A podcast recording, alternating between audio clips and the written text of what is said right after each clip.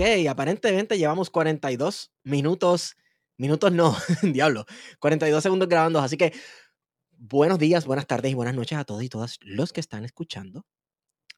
Eh, este es su podcast preferido, Plan de Contingencia, y les habla Esteban Gómez.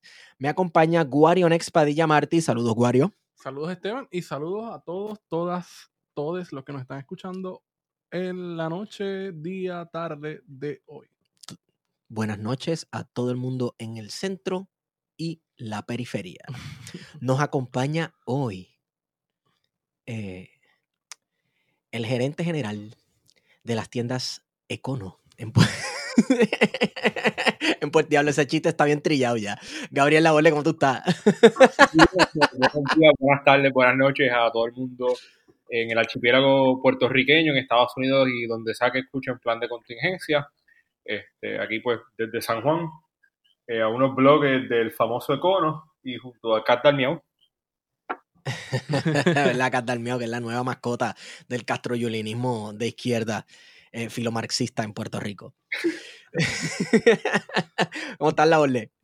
Todo bien, este, todo día que arresta con PNP es un buen día. Diablo, straight to the point. Eh, Gabriel bueno, ya que tú llegaste ahí directo al hígado, ¿quién es Sixto George? Bueno, el próximamente confinado eh, Sixto George Ajá. es un productor. Jorge. Eh, sí, que el nombre es Jorge, no, no es George. Pero esta gente pues quiere ser la más americana del mundo y se ponen los nombres. Es un nombre artístico. Claro. Este, pues es un productor este, y es una persona que se dedicó a manipular los medios eh, a favor del PNP, usar contactos, este, usar sus accesos para tratar de ganar poder. Eh, interesantemente, según he visto cómo se han movido las cosas hoy, no es una persona que jugó inteligentemente sus cartas porque no tiene ni dinero ni acumuló influencia y creo que rápido lo tiraron al medio las personas que tenía a su alrededor. Eh, Pero ven acá, espérate un momento. Lo que pasa es que eso que me estás diciendo ahora de que no tiene dinero ni tanta influencia como se pensaba, va en contra de todo lo que yo pensaba de este tipo, porque cada vez que se hablaba de Sixto George en ciertos medios, ¿verdad? Y ciertas personas, eh, pues, pues, a mí yo pensaba que ese tipo era un Darth Vader. ¿Me entiendes? Que era un titiritero. pensábamos que este tipo era la persona más poderosa, la más manipuladora, la más jodedora. Ujú. Todos lo Ajá. pensamos que estaba ya a la par con, con Edwin Miranda, que se trepa en jets privados para sus viajes. Y, y no. eh, Sí. El tipo, después que lo arrestan hoy, está dependiendo de lo que se llama el Public Defender, que es asistencia legal. Y cuando uno mira un poquito más para atrás y, y trata de.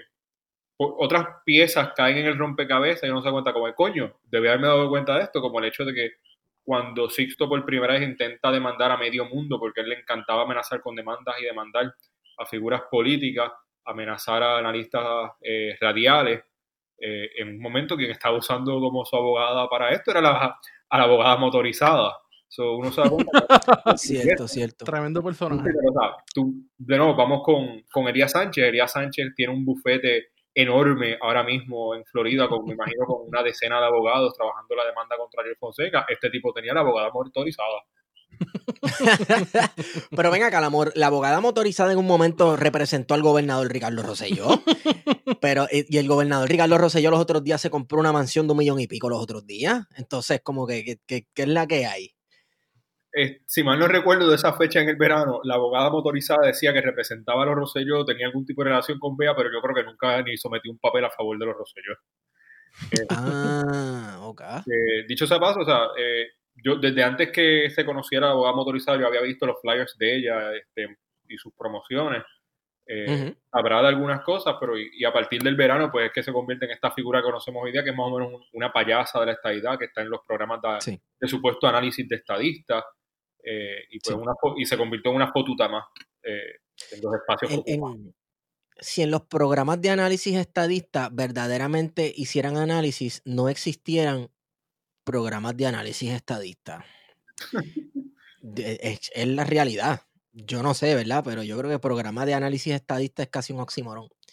Bueno, es, es más un- el, el centro donde, eh, el espacio de donde sacan los talking points del fototeo y del absurdismo. Eh, cuando uno viene a ver en las redes muchas de las disparates que uno lee de estadistas, uno, muchos de los fake news, de los embustes que se riegan, tienen su origen en el programa de Luis David Colón. Y yo creo que eso es innegable e indiscutible de que, de que muchos de esos embustes salen de ese espacio. Definitivamente e indiscutiblemente. Eh, uno escuchaba el programa de Luis Dávila Colón eh, a las 5 de la tarde y al otro día siempre le llegaba a uno un forward de WhatsApp, que era casi un copy-paste de lo que él había dicho, alguna opinión que había emitido eh, el día anterior. Y, Siempre hay algún tío o tía de uno, ¿verdad? O primo o prima de uno que es severa, que tiene un caso severo de PNPismo. Pues, y de retraso mental. de retraso mental. Sí, porque ese era uno de los side effects. Tú escuchabas ese programa y al otro día aparecías con 50 neuronas muertas. Ay, Dios mío, señor. Pórtese bien, pórtese bien. Que por un lado tienes a, a David Colón en la radio, eh, que todavía siguen teniendo un programa de radio. Lo que pasa es que ya no es la banda M, sino en FM, que es peor, le da más exposición. Mayor exposición, yo no entiendo. Esta gente los exilian de sus espacios y vienen y los trepan en otro espacio con mayor exposición. Y entonces tienes el fenómeno que nosotros en este podcast llevamos desde el 2018 diciéndolo, que son las personas que les pagan eh, por tuitear, por crear opinión pública. Eh, y hay un poco de eso, ¿no? En lo que, en lo que se estaba discutiendo hoy sobre Sisto George. Sí. Eh, de cómo hay figuras, ¿verdad?, que se les paga eh, con unas intenciones claras, que es crear la opinión pública en las redes sociales, pero no en cualquier red, no en cualquier red social. Eh, en Facebook la dinámica es totalmente distinta a la que se puede generar en Twitter, sobre todo porque en Twitter participan más activamente este, periodistas, políticos, eh, y la dinámica, ¿verdad? De cómo tú vas a llegar y acercarte a un político una, o a la persona que sea, ¿verdad?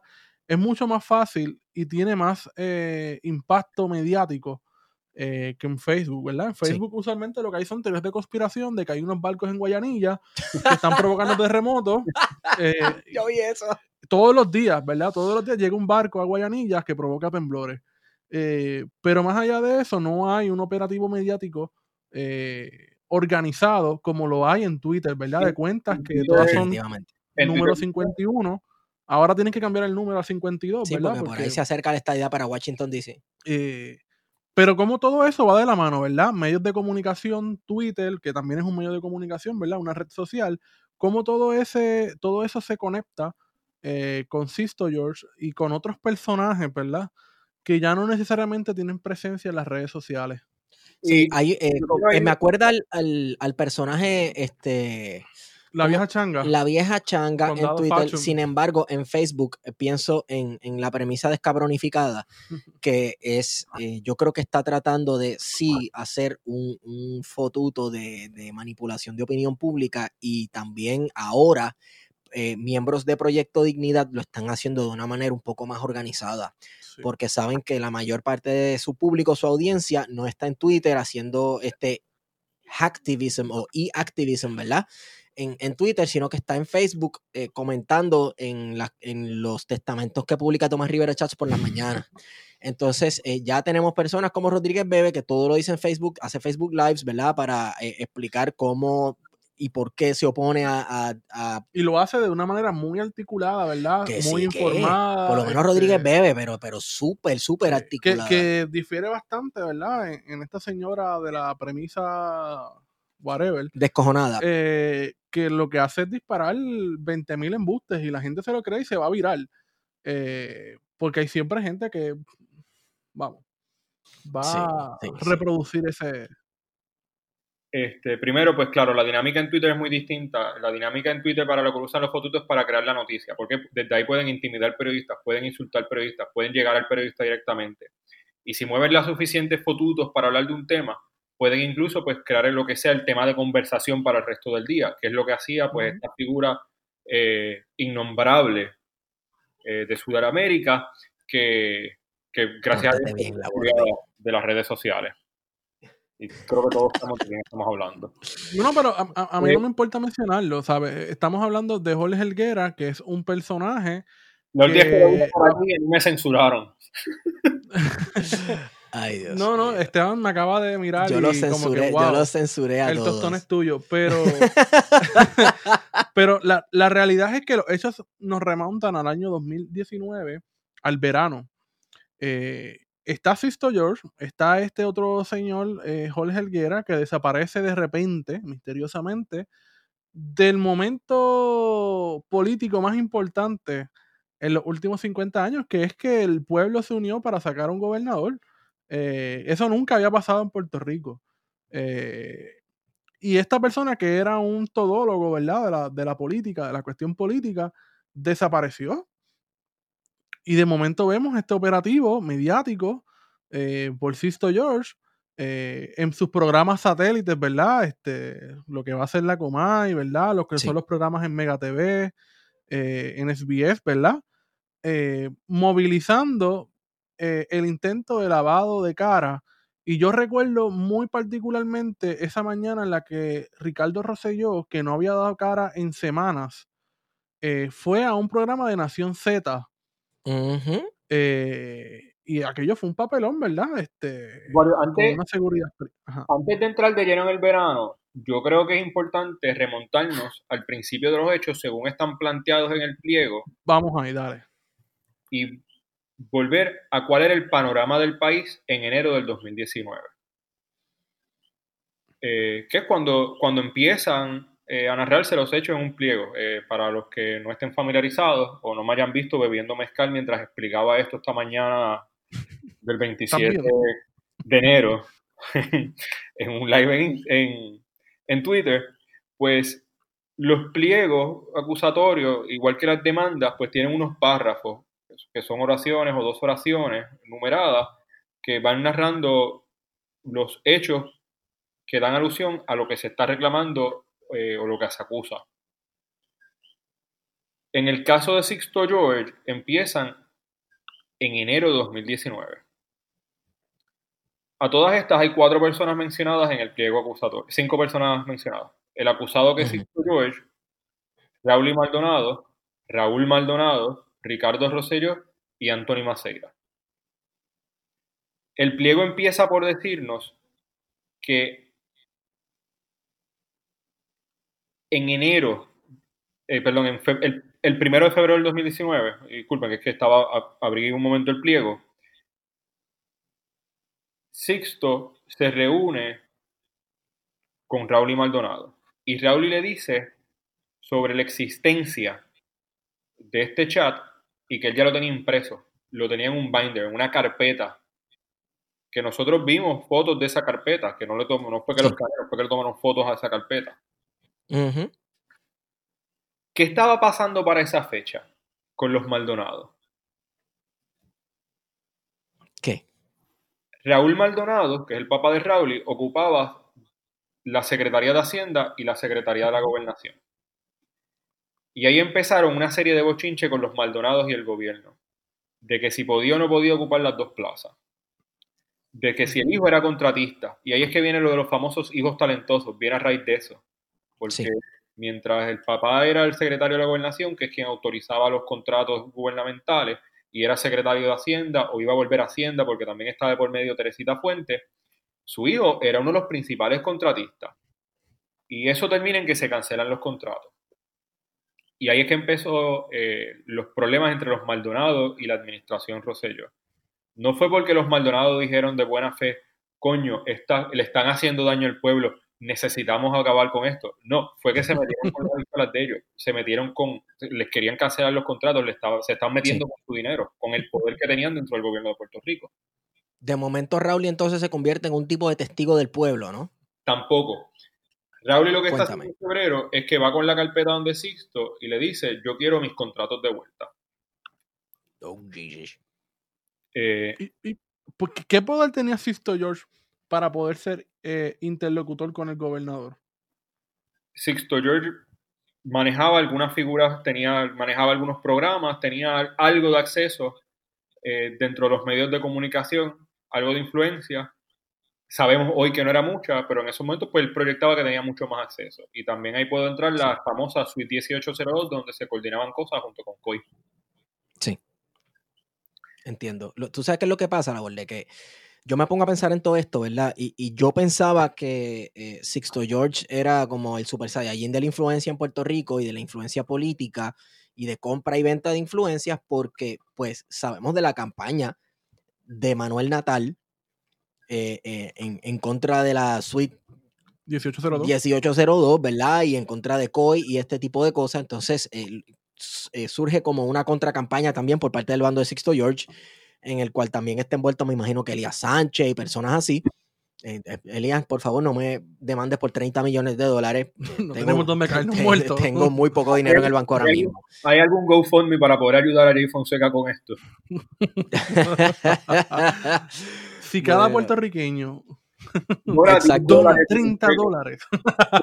Exacto, Den 10 pesitos a Jay Fonseca para poder pagar la demanda de herida. Bueno, cada puertorriqueño y puertorriqueña, si compra un matres global, yo creo que.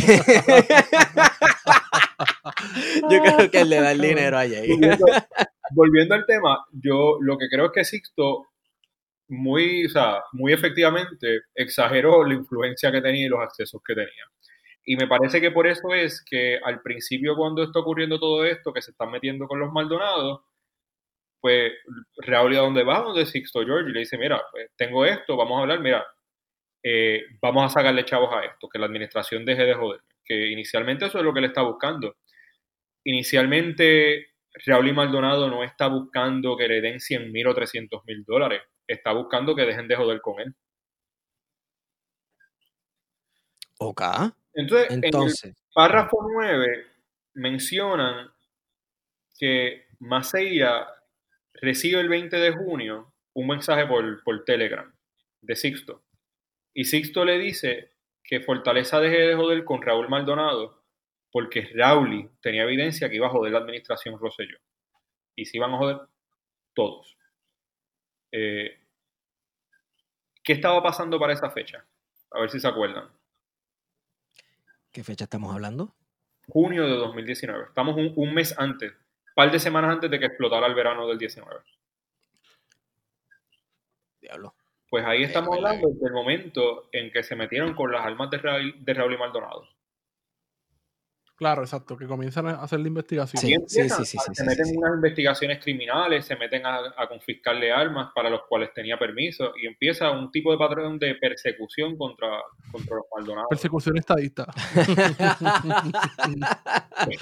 esa, esa es viejita, esa es viejita, esa lleva tiempito. Pero, pero- pero, carajo, o sea, este, finalmente encontramos un caso de persecución estadista y ¿quiénes son los perseguidores? Los mismos estadistas. Los- el meme de Spider-Man. Entonces, oye, hablando de armas, ¿vieron que encontraron el policía que se llevó, que se robó las armas durante las protestas para hacer pensar que habían personas ligadas a grupos extremistas violentos que se robaron armas para tratar de hacer un golpe de estado o algo así como se estaba tratando de proyectar durante las protestas del verano 2019? Fue un policía. Y yo te apuesto a ti un ojo de la cara que Henry Escalera sabía absolutamente todo lo que estaba pasando si no fue el que dio la orden. Eso está cañón. Pero ajá, continúa la borde. Cosas que quiero que vea- ver cómo se esclarecen y en qué terminan, pero yo imagino que como todo en Puerto Rico termina en nada. En nada. Para eso hay que escuchar en qué quedó. Vayan, escúchenlo cuando salgan en qué quedó. Muy buen podcast, by the way. Este, si no lo han escuchado, escúchenlo. Este, una producción muy cabrona. Eh, anyway, Seguro que sí. eh, el pliego después de eso, pues hay una pausa. Y no, no pasa muchas cosas. Hay unas interacciones entre Sixto y Maceira el 21 de junio. Se encuentran en un restaurante para hablar. Y ahí pues le vuelven a decir, mira, este, Raúl tiene este binder lleno de, de los mensajes de Telegram que va a destruir a Rosselló y a todo el mundo asociado con Rosselló. Y ahí entonces Sixto le dice a Maceira que le ayude con unos contratos gubernamentales y, y podían ir resolviendo. En otras palabras. Sixto se está presentando como un tipo de intermediario. Yo, si tú me ayudas con esto, entonces yo te voy a ayudar con el hecho de Raúl y Maldonado. Ok. Eh, porque, y volviendo al tema que mencionó Guari ahorita sobre las personas que los fotutos de nómina, no necesariamente es que directamente le está pagando el gobierno a alguien por tuitear, es que los acomodan en posiciones, les dan contratos para hacer una cosa, pero realmente lo que están haciendo es otra. Eh, a veces te acomodan ganando eh, más que un profesor universitario en la Universidad de Puerto Rico en una oficina para estar tuiteando todo el día y haciendo campaña política. Y si acaso tienes que firmar un papel de vez en cuando, pues lo firmas. Uf, qué día largo de trabajo. Como si estuviese haciendo trabajo ocho horas al día, pero lo que estás es pendiente a las redes, monitoreando y haciendo campaña política.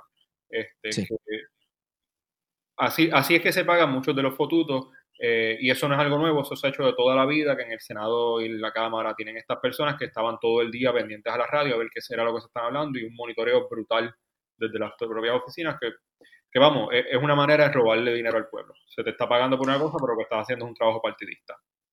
Coño, y también estas son la gente que se atreve a hablar de Cuba, Venezuela, estalinista, qué sé yo qué diablo. Y entonces e, ellos están estilo de Lives of Others. Al que no haya visto esa película, vaya y véala. Trata sobre Alemania del Este y la Stasi, la policía, que monitoreaba y controlaba la población con vigilancia constante. Tú vivías en el apartamento 101 y esta persona, agente del Stasi, vivía en el apartamento 102 con micrófonos en toda tu casa escuchando, escuchándote ir al baño, escuchándote hacer el amor, escuchándote comer, escuchándote hablar mal del gobierno, etcétera, etcétera, etcétera. O sea, esta gente básicamente se dedica a hacer lo mismo.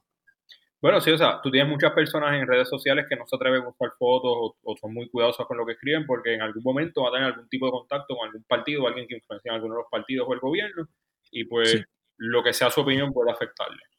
Eh, y también, vamos, razón por la cual muchas personas se enmascaran cuando van a las protestas.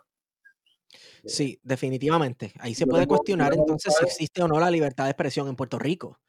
Yo tengo amistades que, para ir a las protestas, pues tenían que enmascararse porque si salían en las noticias, ellos trabajaban para gente que era muy cercana o tenían algún tipo de contrato en su empresa, su empresa tenía algún tipo de contrato con personas en la propia empresa privada. Estamos hablando de entre empresa privada, pero que tenían eh, o, eran muy activistas en el partido.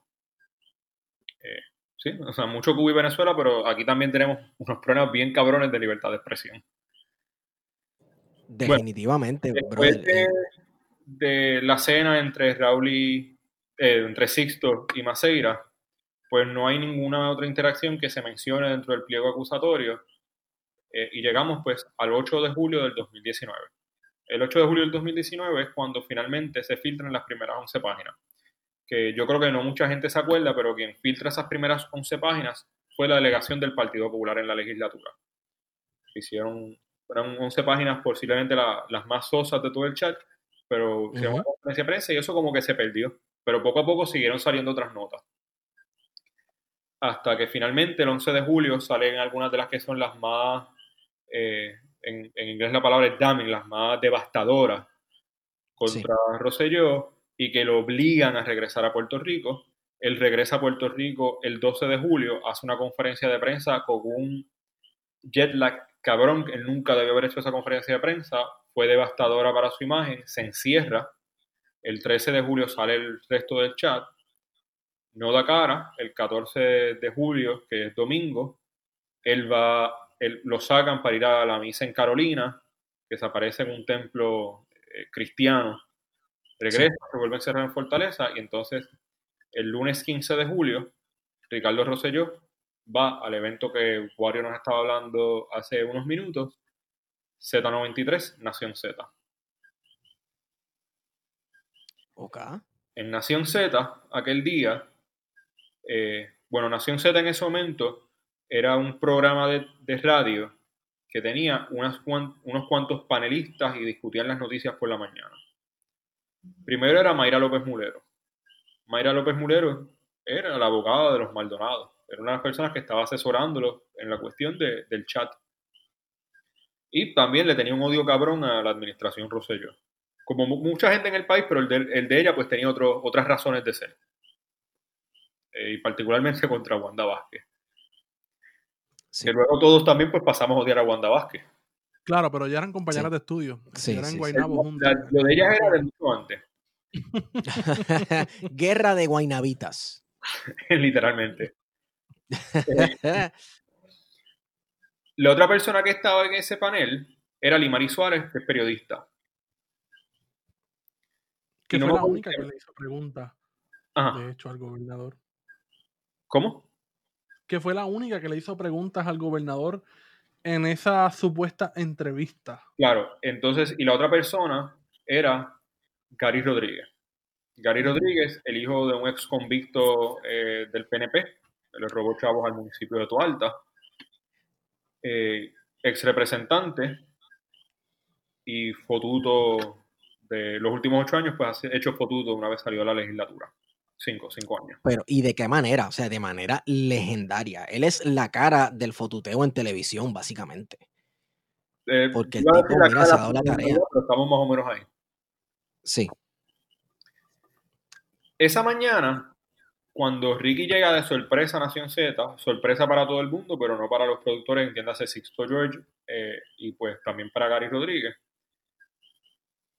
Una vez, en- y había alguien más, no sé si se acuerdan quién demonios era la otra persona que estaba en ese programa ese día.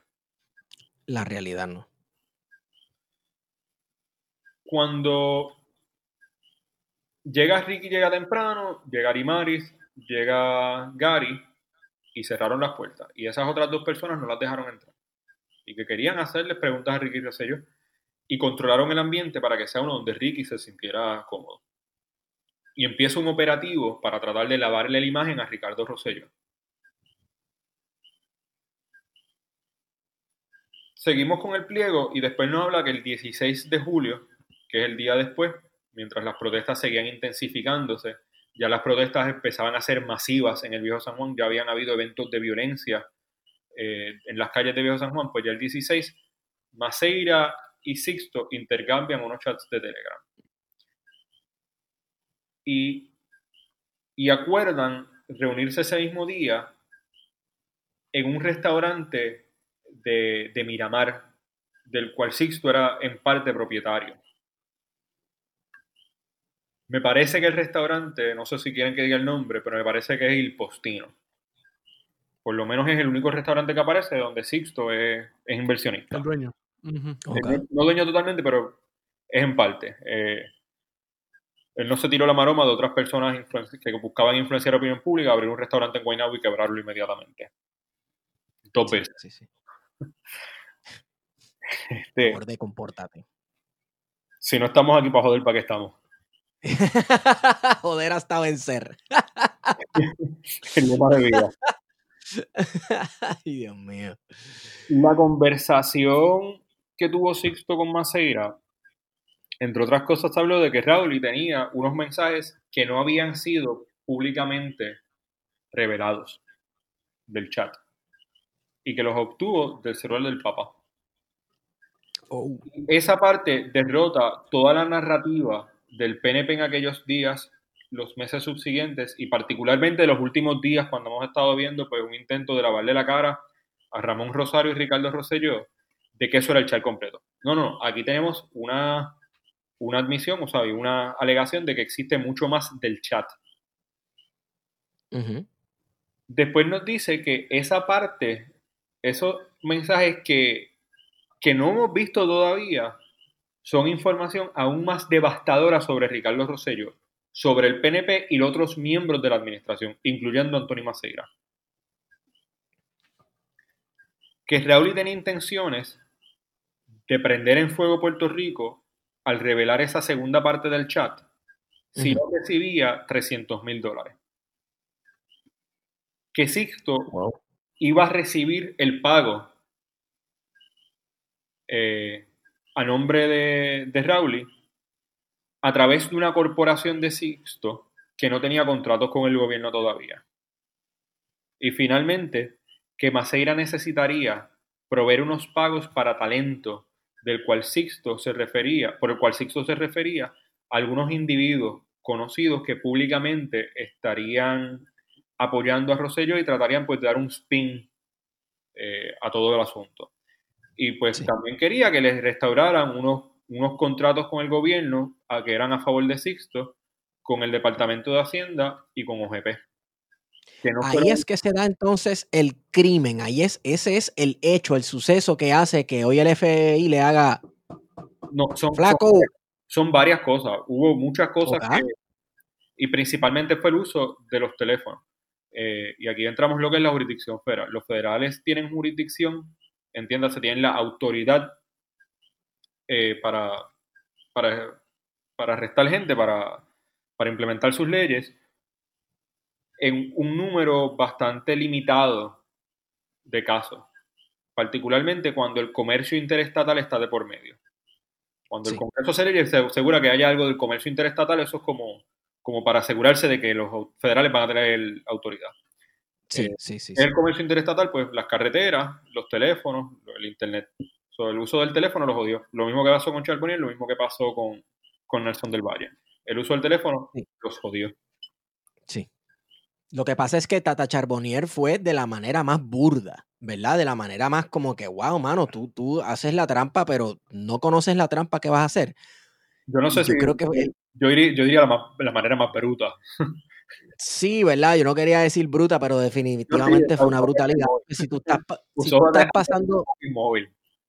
¿Cómo? Usó ATH móvil para las transacciones ilegales. O sea, qué cosa más bruta que eso. Exacto, eso no es ni pasar dinero por debajo de la mesa, porque no es ni por debajo de la mesa, es una transacción que queda registrada ahí por siempre y eso no hay quien lo borre. Es ATH móvil, brother. Qué clase normal. Anyway. Es importante decir que los contratos de Sixto no se renovaron después del 24 de junio del 2019. ¿Qué pasó el Ujú. 24 de junio del 2019? Fue el día que sacaron a Raúl Maldonado de Hacienda. Ok. Con la salida de Maldonado, Sixto perdió los contratos. Y entonces Sixto, como parte de las negociaciones, para prevenir que salieran más páginas, pues pidió que le devolvieran esos contratos con Hacienda y con OGP. Ok. A raíz de esas alegaciones, eh, nos dice también el pliego que Maceira le dijo a Sixto que tenía miedo, que estaba cagado de miedo porque iba a quemarse más de lo que yo estaba quemado. Eh, y claro, o sea, si, si nos está diciendo que lo que falta del chat es más devastador, y van a salpicarse todos los participantes. Sí. Subsiguientemente, eh, Sixto le da los nombres de las compañías para los cuales quería los contratos. El- en esa misma reunión, tres días más tarde, Sixto le mandó un mensaje por Telegram a Maceira para ver si ya estaban trabajando con los asuntos discutidos, para ver si ya estaba empezando el chanchullo, estaban haciéndolo. eh, perdón, fue al revés. Maceira se lo mandó a Sixto diciéndole: Mira, ya estamos trabajando en los contratos tuyos. eh, y el 24 de julio renunció Ricardo Rosselló. Ujú. 26 de julio, los federales le quitaron el teléfono a Sixto George. Y esa es la historia hasta ahí. Entonces. Lo más interesante que yo he visto durante el día ha sido ver las justificaciones de parte y parte. Ver, lo que Ah, no, pero. ver a decir yo soy el héroe. Pero aquí lo que Sí. en el pliego es que era el villano. Este, por otro lado, decir a- ver los, mensajes de Raúl y Maldonado, porque pues en la historia ahora del oficialismo, en la historia que nos está presentando Maceira y el PNP, Raúl y Maldonado es el malo que quería extorsionarlo, pero entonces Raúl y Maldonado por otro lado está diciendo no. Este, a mí me estuvieron tratando, a mí me ofrecieron el dinero, a mí me ofrecieron pagarme esto y veremos cuál es el cuento de Sixto George. Aquí estamos ante un muy buen ejemplo de lo que es una película del estilo Rashomon, donde tenemos muchos puntos de vista del mismo incidente y no sabemos qué carajo es lo que pasó ni qué es lo que lo la, la apreciación correcta del evento. By the way, tremenda película. Eh, Rashomon de Akira Kurosawa, vaya y véala. Es casi, yo creo que eh, la base. ¿Ah? un clásico del cine. Eh, Es un clásico del cine y también es un tratado, es un tratado sobre la posmodernidad, sobre el mundo posmoderno creado en el contexto de la posguerra, ¿verdad? Japón acabando de salir del trauma de, de dos bombas nucleares y, ¿verdad? Cuestionándose su misma existencia. Quienes ellos pensaban que era su dios y su emperador, lo pusieron a decir en televisión y en radio, yo no soy Dios y, y- ya no voy a mandar como emperador como lo hacía antes. Bueno, eh, eh, eh, todo el proceso traumático de salir, yo no sé cómo van a ser los Estados Unidos cuando, se cuando si por fin desaparece el, el imperialismo de los Estados Unidos, ¿verdad? Pero me imagino que para mucha gente será un proceso bien traumático. Pues así lo fue para muchos japoneses. Y, y Akira Kurosawa captura eso bien también, el cuestionarse la misma realidad y la misma, lo- ¿verdad? Cómo sucedieron los hechos eh, a, eh, a través de la película Rashomon, vaya y véala. Cierro paréntesis, me disculpas la boca. Abro paréntesis y. Eh, Goodbye Lenin es una muy buena película también que trata Oh, sí. precisamente sobre Alemania eh, Oriental y de cómo el trauma, ¿verdad? De la transición hacia el socialismo y cómo le tienen que ocultar a una persona de que el Sí. comunismo había caído y que ya Sí. éramos todos capitalistas. Exacto, Cierro el exacto. paréntesis. Diablo, sí es buenísima esa película. Este, no, eso es pues la historia que tenemos. Eh, En- ajá. Entonces hoy van a buscar a, a- a Sixto George. ¿Qué tú crees que va a pasar? ¿Tú crees que él sale ileso? ¿O tú crees que él no tiene el power, verdad? Y, y el leverage de negociación para... Aquí podemos entrar en otro incidente que ocurrió el 26 de julio del 2019, según los federales tocaban a la puerta de Sixto George. Ok. Pues Sixto se tiró un Tata Charboniel antes que Tata Charboniel se tirara un Tata Charboniel. Diablo, el OG. Y trató de borrar los mensajes. Sí. Y eso de hecho es, es la acusación número 3. La. Acusación número 3 nos dice que Sixto, con conocimiento, trató de alterar, destruir o guardar eh, los récords, los documentos de los mensajes de Telegram que había intercambiado con Anthony Maceira. De obstrucción a la justicia. Entonces, ¿tú crees que bajo esa misma premisa fue que Elías Sánchez jamás dejó que nadie tocara su teléfono, verdad? Porque entonces, ¿cómo es que este tipo ocultó evidencia o, o- o fue un, eh, una piedra de tropiezo en una investigación, verdad? Hablando ahora de, de- de Sixto George. Y sin embargo, cuando se le pidió el teléfono a, a, a Elías Sánchez, pues él dijo, pues, pues no, no. Son- dos eventos distintos. Ok, En el, en el caso de Sixto George, estamos hablando de que hay una orden de allanamiento de parte de un tribunal federal. Ok. Para que un tribunal federal, para que un juez autorice un allanamiento de algo privado, de algo tan privado, ya sea pues el allanamiento de la casa para buscar una evidencia, el allanamiento de unas oficinas, el allanamiento de un teléfono, de una computadora, tiene, eh, se tiene que demostrar, la fiscalía tiene que demostrar al juez que, que es posible que en, en ese teléfono, en esa computadora, en esa casa, haya evidencia de un delito. Y ahí- mira, y, y tenemos aquí, aquí tenemos la, la prueba de que nosotros creemos que ese delito se cometió y ahí está la evidencia. Y se autoriza.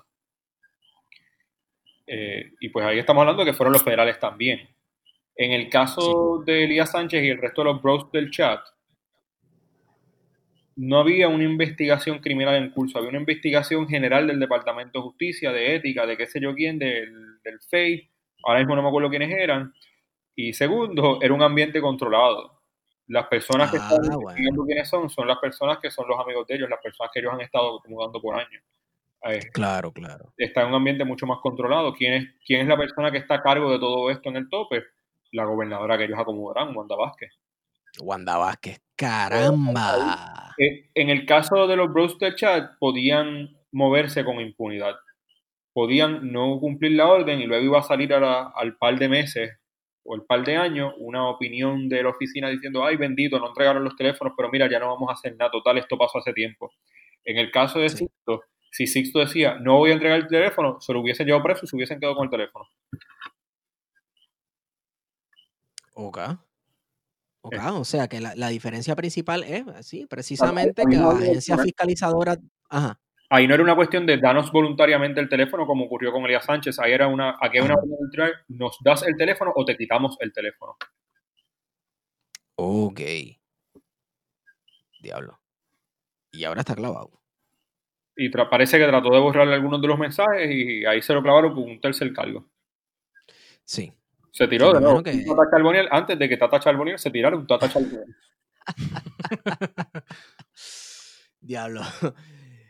Qué cosa más cañona, brother. Entonces, eh, me imagino que van a ser casi las 9 de la noche. eh, Manuel Natal debe estar abriendo su séptima botella de champaña. Natal siempre tuvo razón, mano. En Sí, casa en ese aspecto, hoy sí. con cojones. ¿Cómo? En esa casa se tiene que haber bebido hoy con cojones. No, no, no. Ah, definitivamente.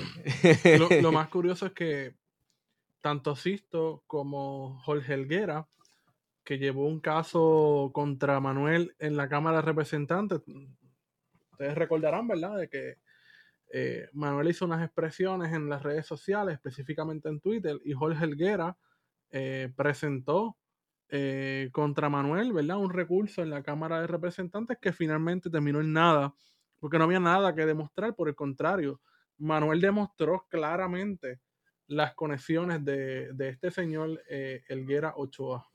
Sí, eh, eh, Era, era que él decía, yo no trabajo para COI, pero habían screenshots, había evidencia, había, habían publicaciones que decían, mira, sí, trabajo para COI. todo el mundo sabía que trabajaba más para COI menos él.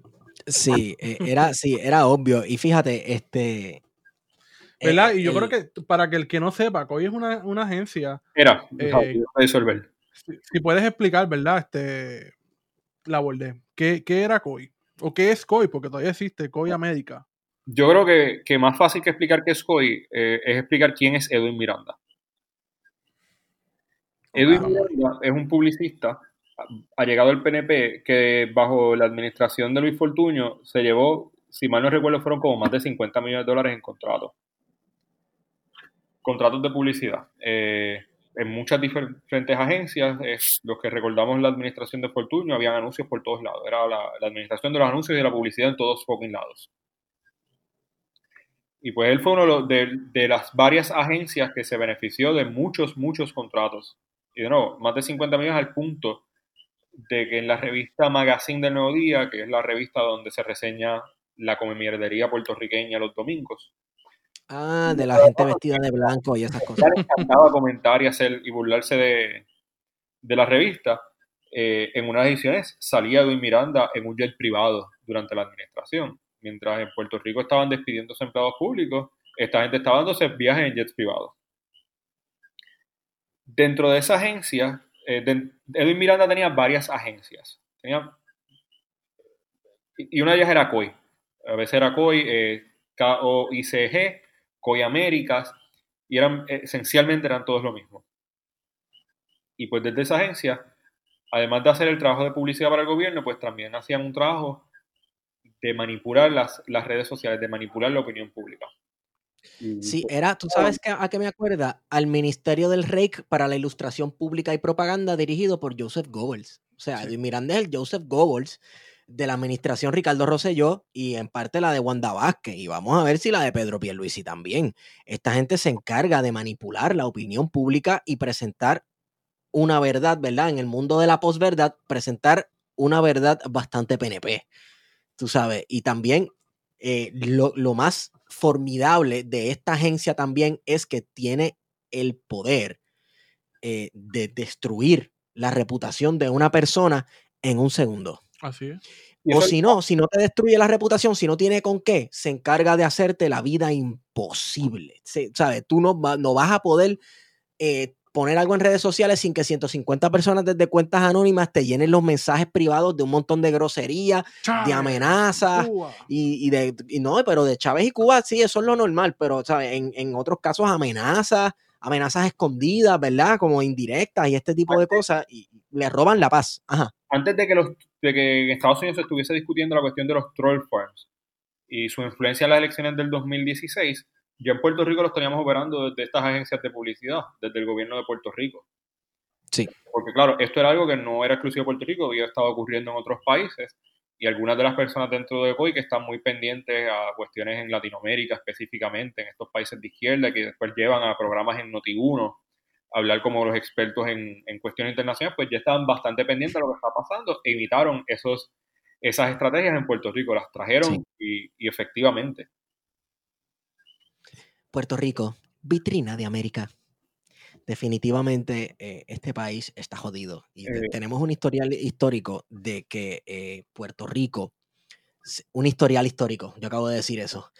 Bueno, existe el precedente, ¿verdad? Puerto Rico era el lugar Recuerda que tenemos que ejecutar la ejecución. claro, sí, diablos, me, me guillé de Ricardo Rosselló, aquí está Acuario montándome la gracia, Acuario. No, pero Puerto Rico ha sido este lugar, esta camita cómoda donde caen los sectores más conservadores eh, y reaccionarios de otras sociedades que eh, sufren transformaciones políticas o procesos políticos que incomodan a las clases dominantes. Pero gracias a Dios Miami nos está quitando esa posición. ¿Cómo? Pero gracias a Dios Miami nos está quitando esa posición. Ah, no, Miami sí nos está quitando esa posición, definitivamente, ¿verdad? Y, el 59 fue como que la explosión, ¿verdad? Para Miami, que, que se fueron todos esos cubanos para allá, pero recuerda Ahora, que Miami esos cubanos, ajá, Miami está recibiendo también un, un influx cabrón de, del resto de Venezolano. venezolanos, este, también este, bastantes rusos que se están mudando al área. De todo el- lo, peor, lo peor de Latinoamérica y del mundo está llegando a Miami. Fíjate, a diferencia de Miami, por ejemplo, Venezuela también, eh, eh, eh, República Dominicana también está recibiendo migración venezolana, pero yo creo que es una migración ya más clase trabajadora. Sí. Es una clase trabajadora que va allí a, a- a- a buscar trabajo en los restaurantes, en tiendas eh, para, de, ¿verdad? para venderte cosas y ese tipo de, de claro, cuestión. En Miami se está mudando a la burguesía. Emigrar a Estados Unidos es carísimo. Sí. que esto también puede ser tema para alguna nota al calce si quieren, podemos hablar de los procesos de inmigración en Estados Unidos, que eso es un mundo. ¿Verdad que tú fuiste abogado de migración allá en los New York? eh? En Nueva York y en Pensilvania. Y tuve clientes de Venezuela con historias interesantes, otros que las historias no eran muy interesantes. Eh, Y de todo el mundo, o sea, fue una perspectiva interesante. Yo tuve hasta Uzbe- clientes hasta de Uzbekistán y esos países raros. Wow. Increíble, que probablemente pues estaban migrando por, por cuestiones relacionadas a actividades de la CIA, destruyendo los países y y haciéndolos un, un infierno la viviente. razón por la cual están emigrando y Estados Unidos está de por medio de esa razón. Suele ser la norma. Yo tuve varios clientes de países de Oriente Medio que pues estábamos, o sea, estábamos llevando un proceso de asilo para que pudiesen quedarse en Estados Unidos y mientras llevamos el proceso ellos me, me comentaban, se cagaban en la madre de los Estados Unidos diciendo, "Hombre, estoy aquí porque destruyeron mi hogar, porque me destruyeron la vida, de lo feliz que yo vivía en este país, lo bien que me iba y ahora estoy aquí porque me van a matar en mi país gracias a Estados Unidos.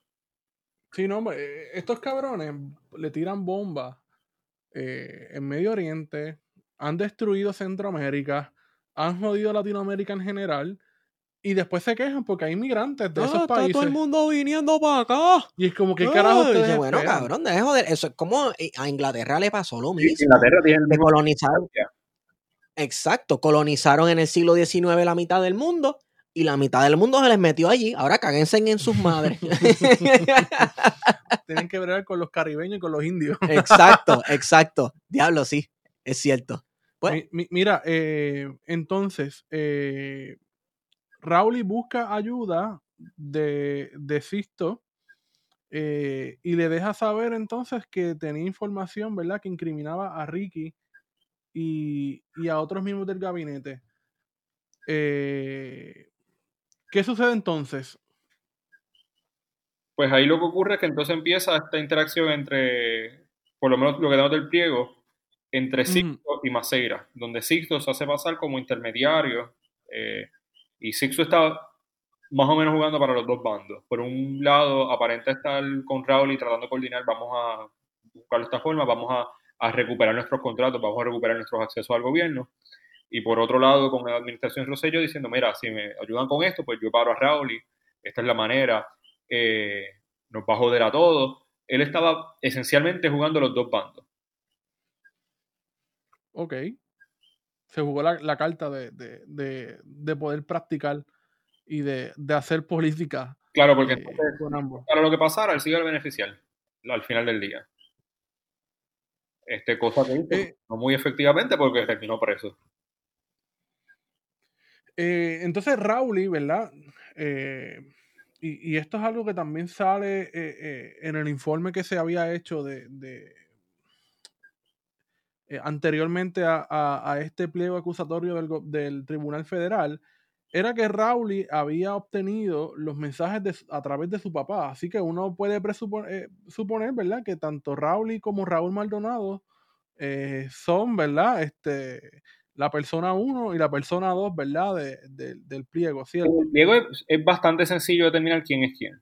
El primero nos dice es un subcontratista. Raúl era el subcontratista. Era la persona que te estaba dentro de una corporación, el hijo talentoso. Y que encima era el, el- el- el familiar de un senior official del gobierno de Puerto Rico. Y que más era Raúl Maldonado. Hacienda y el departamento eh, y, y el secretario de gobernación. O sea, persona 2 es Raúl Maldonado. Persona 3 fue el gobernador de Puerto Rico del enero del 2017 hasta el 2 de agosto del 2019. Carajos, ¿quién podría ser esa persona? Porque habrá, porque habrá tenido que salir hasta el 2 de agosto. Y cuatro, secretario de Asuntos Públicos del gobernador y director ejecutivo de la Autoridad de los Puertos. Bajo persona 3, Antonio Maceira. Persona 4. Sí, ese no, este, bajo Persona 3, que Persona 3 siendo Rosselló, Ah, ok, sí, sí, sí. Persona 4 viene siendo Maceira. Y entonces, ¿qué rol va a jugar Maceira en, en- en todo esto? Maceira básicamente era el, el interlocutor del gobernador. No, yo sé, yo realmente no sale nada sobre él en el pliego, más allá de que era el gobernador. Eh, Ok. eh, de la acusación no podemos determinar si Rosselló sabía de los intentos de soborno. Caramba, si era, si era una persona competente debería estar al tanto de que eso estaba ocurriendo. Pero el nivel de incompetencia nunca lo debemos dudar en el gobierno de Puerto Rico. Eh, y no, Pero ya, ya, ya no- aquí se había publicado, ¿verdad? Se había publicado, ¿verdad? Cuando ya se da esta, esta conversación entre Anthony Maceira y Sisto George en relación a lo que estaba sucediendo con Raúl, Raúl y Maldonado, ya se había publicado el chat, no, ¿sabes? Ya ese, No. no. no, porque la primera interacción entre ellos es en febrero del 2019. Tan pronto empiezan los problemas de Raúl y Maldonado, Raúl iba donde Sixto, o Salega. Porque esto todo fue bien rápido, ¿sabes? Este, la caída en desgracia de los Maldonados fue en menos nada. Tardó, tardó más o menos 6-7 meses. Empezó pues cuando empezaron a meterse con lo del hijo talentoso, que entonces de nuevo ahí es que Sixto eh, se reúne con Raúl y, y ve que existe toda esta documentación del chat de Telegram. E inmediatamente, unos días más tarde, pues Sixto tiene la primera reunión con Maceira. So, estamos hablando de que fueron eh, se- seis meses y pico de interacciones entre Sixto y Anthony Maceira. Diablo. Y todo eso está en Telegram. Hay partes que están en Telegram porque, pues para desgracia de, de Sixto, lo borró, pero estas cosas están grabadas, están guardadas. Sí, eso está grabado. A mí me han dicho personas que trabajan para las agencias represivas que, que hay, hay maneras de uno recuperar cierto material de celulares y ese tipo de cosas que aunque la gente los borre, que esa gente, ¿verdad? Si, si es el gobierno federal, tú sabes que eso es federal, esa gente puede hacerlo todo en la vida. Es cierto. Eh, el gobierno federal es Dios, está en todas partes, sabe todo y está, ¿verdad? En todos lados a la misma vez y lo escucha todo y lo puede todo. Entonces, este, eh, esa gente aparentemente puede recuperar cualquier cosa de un celular. O sea, eso está bien cabrón. Y más allá de eso, hay una narrativa que hoy los PNP estaban tratando de impulsar. Y que Ajá. no, o sea, más o menos cuadra con, con lo que lo que se alega. Y están tratando de pintar a Anthony Maceira como esta buena persona que fue quien fue a los federales. Y, y dentro de la narrativa del pliego cuadra que haya sido Anthony Maceira quien haya choteado eh, a Sixto. Y si eso fue así, pues Ajá. entonces tenían el teléfono de Anthony Maceira para confirmar los mensajes de Sixto. Sí. Pero es que aquí nadie puede quedar como el bueno porque Y, y esto claro, es el barco, el barco hundiéndose y las ratas eh, brincando, ¿verdad? Del barco. la pregunta es entonces, ¿en qué momento fue que Anthony Maceira fue a, fue a las autoridades? Después que ya se sabía que el gobierno iba a colapsar, cuando ya no les quedaba de otras más que el revanchismo entonces contra las personas que los tumbaron. Y eso pues también cuadra dentro de esta narrativa porque fue a- después del 16, entre el 16 y el 26, que, Raúl, que entonces Maceira fue alegadamente a los federales. ¿Qué había pasado antes? ¿Qué, por, por qué no fue antes de eso? ¿Por qué no fue inmediatamente en febrero y anunció que había un intento de extorsión? porque Dios manera de obras misteriosas y aparentemente la única manera que puede haber algún tipo de transparencia y fiscalización dentro de nuestro gobierno es cuando todo el mundo está encojonado con todo el mundo y todo el mundo se está choteando entre todo el mundo porque el barco ya se está hundiendo. Entonces, Aparentemente, mientras la administración de Rosselló sabía que los Maldonado tenían un binder con todo el chat de Telegram, Raúl Maldonado continúa como secretario de Hacienda, Raúl y Maldonado me parece que también tenía sus contratos y uno que otro guiso por allí. Estas personas siguieron con acceso al gobierno mientras sabían que habían intenciones. Hay algo aquí que no cuadra. Sí. Bueno, yo me imagino que... aquí quieren hacer un tumbe.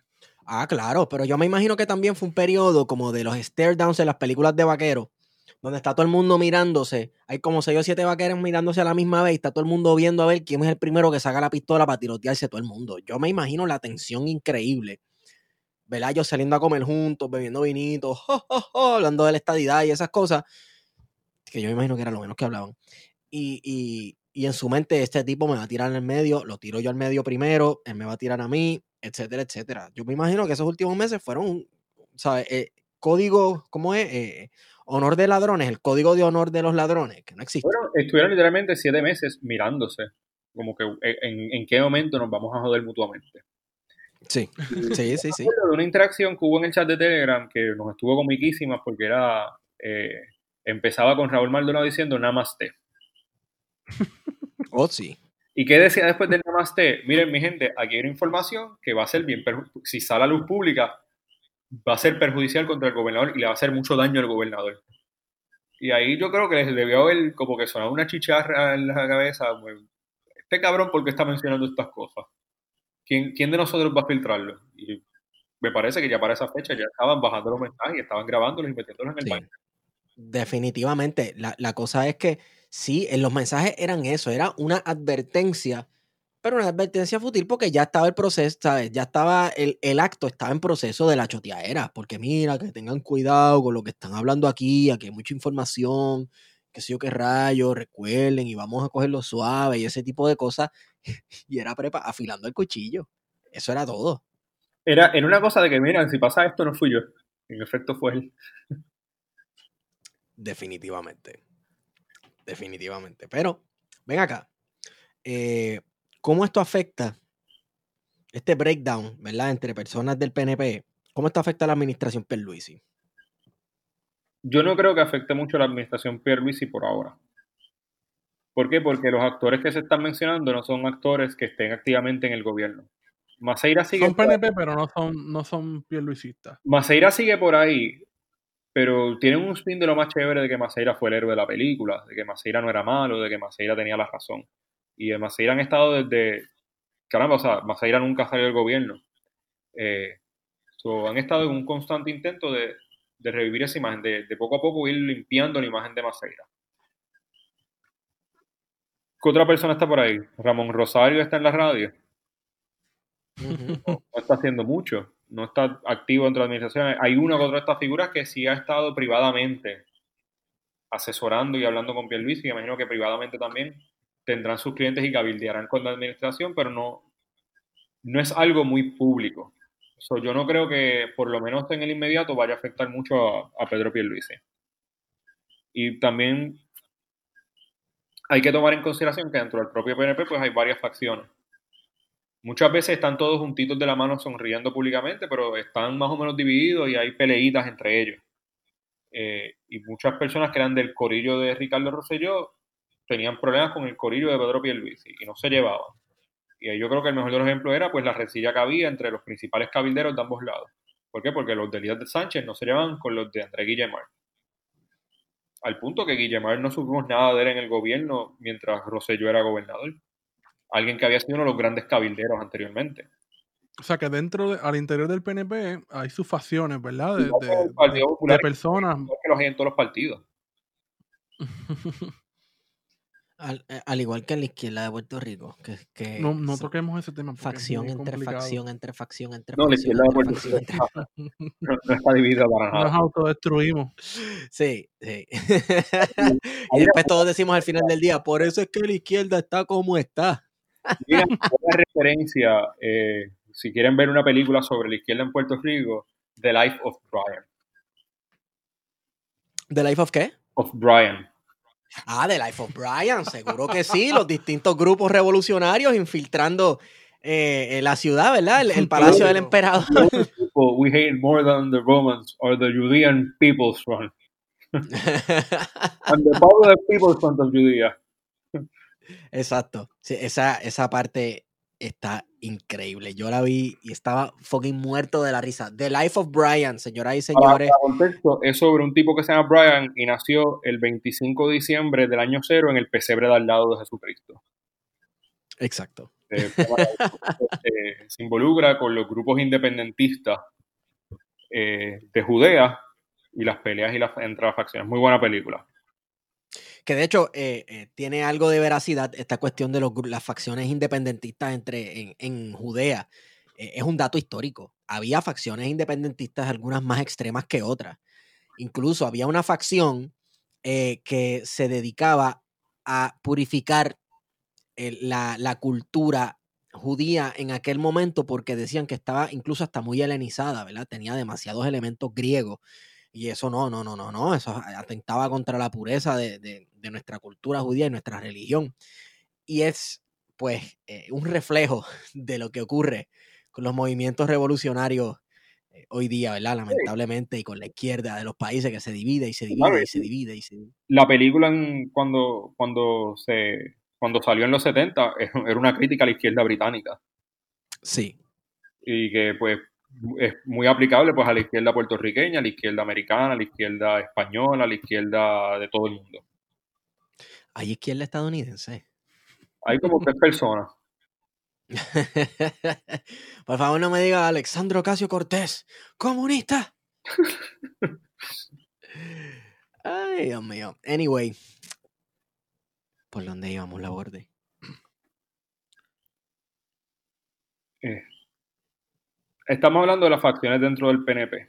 Y como las facciones dentro del PNP. Uh -huh. y, y, nada, yo, yo no creo que esto salpique mucho a Pierluisi. Pero, o sea, cuando, cuando esto estaba ocurriendo, Pierluisi, ¿qué estaba haciendo? Pierluisi estaba cabildeando para sus clientes eh, en el sector privado. Y enviándole voice notes a la trainer. Oye, chica, ¿qué tú haces? eh, y no, no estaba involucrado. Pierluisi no vuelve a salir en la cuestión pública hasta bastante tarde dentro de las protestas cuando lo nominan a secretario de Estado. Exacto. Y después se autoproclama gobernador de Puerto Rico, da un golpe de Estado y el Tribunal Supremo finalmente dice, no, para. Sí. Y ahí fue cuando vinieron todos estos editoriales del Nuevo Día, del Vocero, de todo el mundo diciendo... El hombre de Estado, la estabilidad. Sí. Es hora de salir de la calle. A los Hay que volver a la normalidad. Todos con pipo. Los populares con, con pipo, porque el consenso era eh, mejor pipo que Tomás Rivera Chats. Wow. Esa está difícil. Esa está difícil. Es cierto. Bueno, ese fue el consenso que, que creó este Aníbal Acevedo Vilá. Sí. sí. Y en, y en cierta forma, en un momento dado, Wanda Vázquez, ¿verdad? La gobernación de Wanda Vázquez se convirtió casi en un equivalente de la gobernación de Tomás Rivera Chats. Lo que pasa es que en el camino pues hubo unos disgustos ella y unas tomó cosas. su distancia y Ella tomó, y él tomó su distancia porque... ellos no eran ellos no eran este panas nunca no, no, no, nunca lo fueron. siempre Pero los políticos no son amigos, los políticos se usan y ya, y una vez pierden este... hacen política ¿qué es eso? Exacto, exacto. Eh, el, el, decía, yo he visto esto un millón de veces en este podcast, decía Otto von Bismarck, eh, eh, que hacer política es como hacer una salchicha, ¿sabes? Tú no quieres ver el proceso, tú te disfrutas el proceso final, ¿verdad? El, el resultado, pero tú no quieres ver el proceso de cómo se hace una salchicha. o una morcilla, por Una ejemplo. morcilla es una asquerosidad. tú te disfrutas la morcilla, pero no ves cómo la hacen. Y, es lo, y lo mismo pasa en la política, para bien o para mal, ¿verdad? Es un proceso de negociaciones, proceso de traiciones, proceso de jugar sucio, procesos de jugar limpio, ¿verdad? Lamentablemente, así es. Yo creo, en, en, el inmediato, yo no creo que esto vaya a salpicar mucho más allá eh, de lo que pasó hoy. Me parece que debe haber una colaboración con los federales de parte tanto de Maceira como de los Maldonados. Por algo no están siendo acusados ninguno de ellos hoy. Cierto es. Y, y ver si él va a cantar, si va a dar de, más detalles de otras cosas. Yo honestamente, yo no creo que esto llegue a mucho más de allí. Los federales rápidamente actuaron, se llevaron el teléfono a dos días de la renuncia de Rosselló y terminaron su investigación y ellos están acusando. Yo no veo que esto salpique mucho más. Está cañón, brother. Los federales van por un PNP o un popular y lo que hacen es que le llegan a la casa, ¿verdad? Y te llevan y ya, pues saliste del periódico. Pero si no eres PNP popular y, y, y, eres izquierdoso, pues van a tu casa y te matan. que es lo que suele suceder, ¿verdad? Eso es lo que hacen. Eso bueno, es lo que hacen. Actúan más o menos de la misma manera, eh, pero pasa pues contra las comunidades afroamericanas hispanas. Claro. Al, al blanco le dan el tratamiento VIP y al negro lo dejan tirado en la brega. Sí, claro. Eh, otra cosa interesante, ahora que estamos hablando de la visita de los federales a cuando fueron esta mañana de parranda. Coño, que, de, que, por cierto, llevan en Puerto Rico desde el verano del 2019. Hay una brigada Sí, de hombres. de, de hombres fornidos. Los hombres Haciendo limpieza. que otros días fueron vistos por Atillo, entraron por las vaquerías, se desviaron, visitaron las Marías, después treparon el Monte del Estado, pasaron un weekend ¿Dónde estarán? De ahí fueron, se tomaron fotos en la atrás de Ponce, pasaron por Guabate, se comieron un lechón y finalmente llegaron a la casa de Sixto un año después. Ay, Dios mío.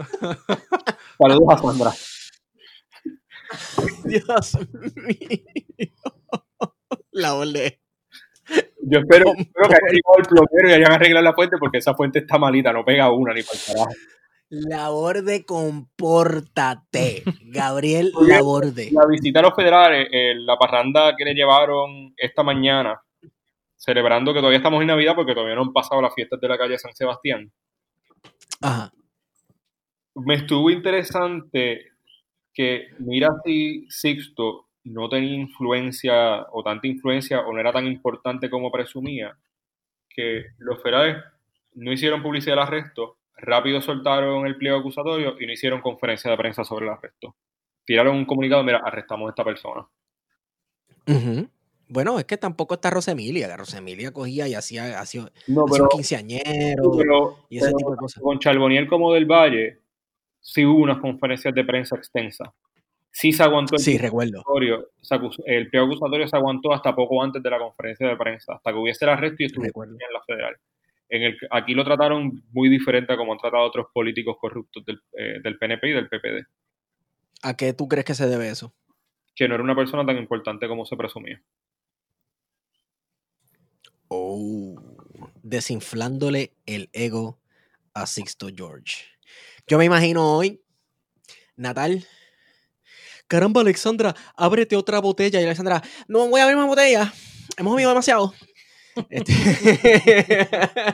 Yo creo que Alexander la, Y también recordemos que la él tuvo botella. una pendeja con Lúbaro. Ale- ¿Quién? Puso la botella antes de que Natal abriera la boca de que quería otra. Ah, no, claro. Que, que le, le comentó aquí a Esteban que Sisto George tuvo, también tuvo una pendeja con Lúbaro. Demandó a Alexandra Lúgaro por 3 mil dólares. Ujú. Por 3 mil dólares. Y hace unos días, ¿verdad? El 21 de este, del corriente mes, de 21 de, de enero, estaba fronteando con demandar a, A Jay a Fonseca. Jay Fonseca.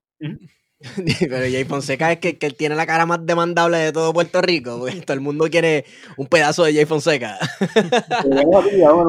Para consultas sobre demandas contra Jay Fonseca, Jay Fonseca lo ha herido sus sentimientos, le ha hecho algo, pasar un, un pacho. Comuníquese con las oficinas legales de Sudano y Fudano para demandar también a Jay Fonseca. Y recuerde, también puede. no, y recuerde, los gatos son los gatos. Use- Eh. Utilice el código los gatos son los gatos para, para el, el contingency fee de 33% a 25%. Usted se queda con casi todo el dinero. Loco, eh, yo no sé, pero si o sea, estas acciones de Matrix Global van a dispararse o van a quebrar. A lo mejor Anyway. tenemos el nuevo para plan de contingencia. Matres Global. ¿Cómo? A lo mejor Nacho, loco. Mira, la bordé. Si Matrix Global, si Matrix Global no pise, yo me compro un Matrix Global y, y- y les hago promo bien duro. Pero carajo, un- promo hoy bastante. Que te bueno, a todos, a todos los que nos estén escuchando, busquen, por- busquen a ver si Matrix Global tiene eh, un Twitter y tírenle para que nos auspicien. Por lo menos a, a Esteban. A Guario no, porque entonces Guario, como es asambleísta municipal, puede haber un cierto conflicto de interés en el- y pues no queremos que el PIB lo No aplica la ley de épica. Ah, Wario, tú tienes que comportarte, Wario. Tú eres un legislador, caballo. Tú eres un hombre de Estado. Mira. Mira, esto fue contencioso. O sea, Sayira Jordan todavía está muy herida con el hecho de que tú ganaste esa elección. Guario, Guario, ¿a quién tú le robaste? ¿A quién tú le robaste esa seña en el municipio, Guario? Ay, Dios, Sayira. Que están tan dolidos, dolides, dolidas. Sayira, Dios mío. Anyway. Recógete. ¿Sabes qué le va a doler a Sayira? Le va a doler que, que en las próximas elecciones de mayo, cuando escojamos nuestros congresistas a Washington, nuestros senadores, el pueblo de Puerto Rico se movilice y elija a Guarionex Padilla Martí para Washington y más a ir a Jordan Coste. Cabrón, hay que tirar una candidatura por joder, por trolear. Yo creo que Pero sabes que eres tú que va. Espérate, un momento, Wario. Tú estás diciendo que hay que tirar una candidatura por joder patrolial y, y que no vas a ser tú, porque ¿quién más? ¿Quién más, cabrón? ¿Sabes? Te vestimos como, como, como nuestro amigo. de Arecibo. ¿Cómo? Esteban para el distrito de Arecibo, piénsalo. Definitiva, Ah, porque espérate, definitivamente. espérate, espérate. ¿Van a coger delegados por distrito? Sí, porque es, es una delegación congresional. Son cuatro representantes. Mira, loco. Nosotros Ah. tenemos. eh, Este un- país de verdad que está en este país se va a la verga, güey. Eh, nosotros tenemos un buen amigo de este podcast que lo queremos y lo adoramos mucho. Se llama Denis Rivera. Y, y Denis. Él está en Estados Unidos, él está- podría ser. Exacto. Entonces, de, o si no, te vestimos como Denis Rivera, o sea, que le gustan las Sí, cosas así como. fino. él él viste es fino. un hombre que viste de, de hilo, tú sabes, Saludos, hombre Denny, que yo sé que estás escuchando este podcast. Saludos, Denis, un abrazo. Eh, el vikingo, El vikingo. el vaquero, el republicano. Denis, te queremos. Pues Estemos, espere. Ajá. yo creo que se puede organizar y buscar los candidatos y tirarlos y joder con eso.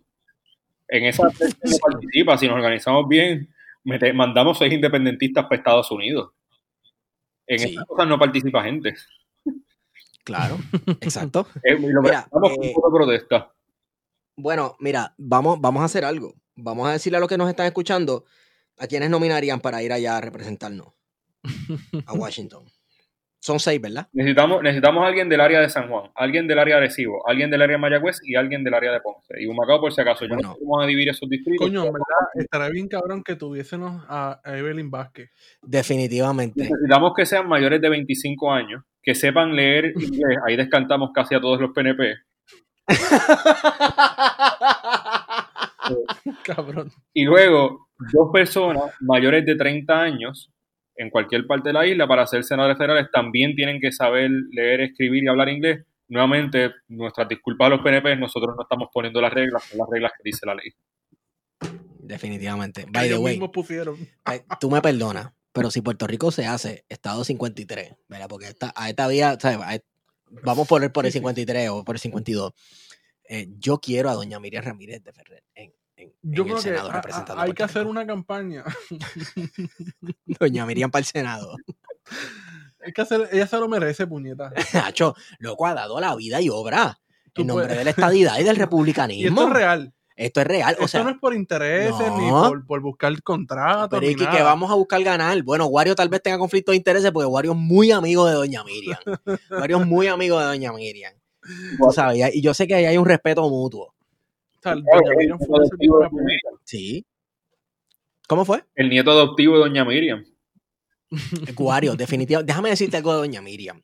Y algo que, que ¿verdad? A, los que no hayan escuchado nuestra nota al calce número 51 hace 78 mil años atrás, Doña Miriam es una servidora pública de toda la vida. Doña Miriam trabajó como médico en el sistema público de Puerto Rico, ¿verdad? En, en el, sistema, el sistema de salud pública de Puerto Rico toda su vida. O sea, no estamos hablando de que fue una persona eh, que estudió medicina para enriquecerse haciendo setetas en Miami, a- haciendo este, eh, qué sé yo, ¿verdad? Es una mujer de, que ha dedicado su vida al servicio de todos los puertorriqueños y puertorriqueñas a través del Estado. Y es una cosa que sorprende, ¿verdad? Ella ha llevado para mí, esa señora, y sabemos que últimamente en internet pues está un poquito desacatada con la cuestión de Donald Trump y este tipo de cosas, pero es una mujer que ha rendido su vida al servicio público, señoras y señores, es una servidora pública antes de ser antes de ser electa como legisladora por el Partido Nuevo Progresista, esa mujer tuvo una trayectoria de trabajo en la salud y esa mujer ayudó, sabrá Dios, a las MAI de un montón de ustedes que nos están En el escuchando oeste. en el oeste a parir. Sí, sí. Definitivamente. Así que nuestros respetos, doña Miriam. Salud. Salud. Eh, estaría bien, cabrón, que, que los dos senadores sea Carlos Romero Barceló, que todavía está vivo. Sí, eh, acabo de recibir un mensaje de texto informándome que en efecto el, el, el exgobernador Carlos Romero Barceló eh, continúa respirando, continúa muy bien. Sin embargo, lamento informarles que Rafael Hernández Colón no. Ya. Esto tiene que acabarse. Yo creo que ya estamos para cerrar, ¿verdad, Wario? bueno, recuerden, a todos los que nos están escuchando, eh, recomienden a quien vamos a enviar allí a representarnos, ¿verdad? Recuerden, cuatro personas de más de 25 años que sepan leer, escribir y hablar inglés, son no nominen PNP, este, y dos mayores de 30. Mismas cualificaciones, saber leer, escribir, hablar inglés, sonó PNP. Doña Miriam, como está diciendo PNP, pues, pues podemos nominarla. No es por nada, el salario está bien cabrón. ¿El salario? Sí, Seguro. Está bien cabrón. Seguro. Yeah, ganan un de están brutales. ¿Cómo? ganan un cojón de chavos, o piensen, vamos a nominar gente, vamos a actually llevarles la campaña, vamos a sabotear esas primarias. Yo estoy bien puesto para sabotear. Obligado. Obligado. Bueno, yo creo que ya con esto podemos ir cerrando. Eh, oremos a Papá Dios, a Dean, a Thor, a la Virgen o a nadie para que Sisto George este, le den una estadía extendida. Que cante. Pregunta, que ¿hay, cante hay algún. GoFundMe? ¿Hay algún GoFundMe para poderle pagar un abogado? ¿Algún día desconocido? No tiene que ser uno de los que conocemos. El- ¿Verdad? Que vi que, que, tiene un defensor público, tiene, tiene un, un- una abogada de- del gobierno federal. Correcto. Sí. Está la cosa mala. Sí, y no, no tiene, o sea, tiene que haber algún otro día. Son muchos. Son tres, ¿no? Ay. Bueno, que sé yo, a lo mejor hay más que no conocemos y es el que podemos pagarle a... Compórtense, ustedes están, ustedes están desacatados, ¿qué les pasa? Dios mío. Digo, pues ellos son panas. Bueno, es cierto. Y nada, y también otro abrir otro GoFundMe para, para Jay Fonseca también. En solidaridad con los- Jay Fonseca. Si todos tuviéramos 10 dólares de estos cheques de estímulo económico, podemos ayudar a Jay Fonseca a pagarle los chavos a Elías Sánchez, que se ha visto devastado y ha tenido que irse permanentemente fuera de Puerto Rico. Bueno, Gabriel, gracias. Y antes de cerrar, quiero decirles que esta nota al calce es traída a ustedes por libro787.com, libro787, tu librería más cercana. Em, recuerda que puedes utilizar el código plan de contingencia para obtener grat- eh, shipping gratis para Puerto Rico y los Estados Unidos. Eh, así que compre ahí todos los libros que usted quiera. Tienen todo lo mejor de la literatura puertorriqueña y, y libros en español, ¿verdad? Y por autores puertorriqueños y puertorriqueñas. Vayan allí y compren libro787.com. Laborde, ¿dónde te consigo? Laborde, eh, G underscore Laborde en, en Twitter. Excelente. Guarionex Padilla Martí. Me consiguen en Guaracandanga en Twitter e Instagram. A mí me consiguen en Estigón por Twitter y con esa hemos ido con ustedes. Plan de contingencia. I love you. y no la pude salvar porque no creo en ella. Nuestro dreadlock, nuestro dread, no ladren que no amedrentan. Drácula, tu sangre drena y drones de droga encuentra. Una andrómeda de andrógeno busca tribular las tribus. Atraquemos un truck y vámonos con trambos de tranquilibu. Trinitarias entre rambos trinan en el terremoto. Tratan tretas entre títeres y entrenan prendiendo motos. Trazan rutas de mil trucos. Trínquense más tríos rotos. Triturado cayó el párvulo en casa del trompo troto. Tro, troto. En casa del trompo, tro, tro, troto. En casa del trompo, tro, tro, troto. En casa del trompo, tro, tro, troto. En casa del trompo, tro, troto. En casa del trompo, tro, tro, troto. En casa del trompo, tro, tro, troto. En casa del trompo, tro, tro, troto. En casa del trompo.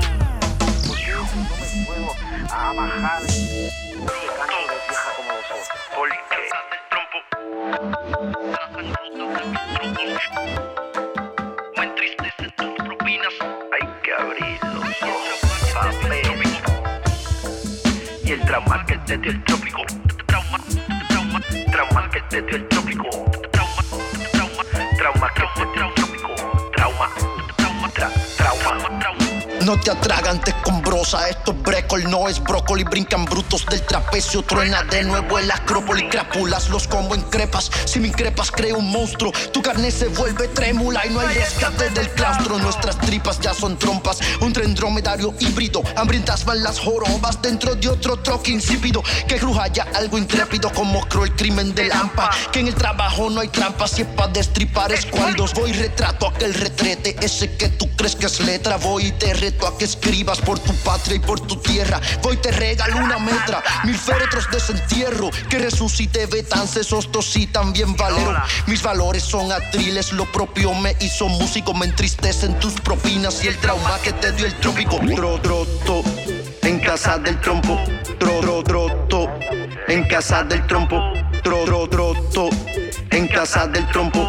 Tro, tro, tro, to, en casa del trompo. Tro, tro, to, en casa del trompo. Tro, tro, tro, to, en casa del trompo. Tro, tro, tro, to, en casa del trompo. Tro, tro, tro, to, en casa del trompo.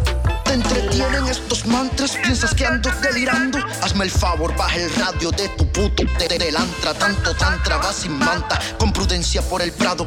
Depredadores bambados, figamos ya la tarántula. Tu generación sin filtro es Bruce Lee partiendo bruces. Son muchas manos de dioses para el cabrón de Peter Shilton. Que la crisis de mi tierra toda cruje en una noche. Pues las tropas trovan mierda si hay granujimo fantoche. Si no te ducha mi musa, disfruto otro golden shower. Orinque cada cuatrienio te arropas como tsunami. Si crees que la letra es mucha, si lo sientes sweet and sour, tu mediocridad se asusta, no te tripe, ahí lo sabes. Si no hay más forma de entrarte, trending se pone el tridente. Si tú prefieres frustrarte, frunce el ceño, esté valiente y que el tiempo pase y pase, y que pase, y que pase, y que pase lo que pase. Mientras todos se dan mil pases, pero que acabe el impasse, que tranquiliza y tritura, trompetas que trinen duras y que arranque ya el desfase. Tro, tro, to, en casa del trompo, tro, tro, tro, to, en casa del trompo, tro, tro, tro, to, en casa del trompo, tro, tro, tro, to, en casa del trompo, tro, tro, to, en casa del trompo, tro, tro, tro, to, en casa del trompo, tro, tro, tro, to, en casa del trompo, tro, tro.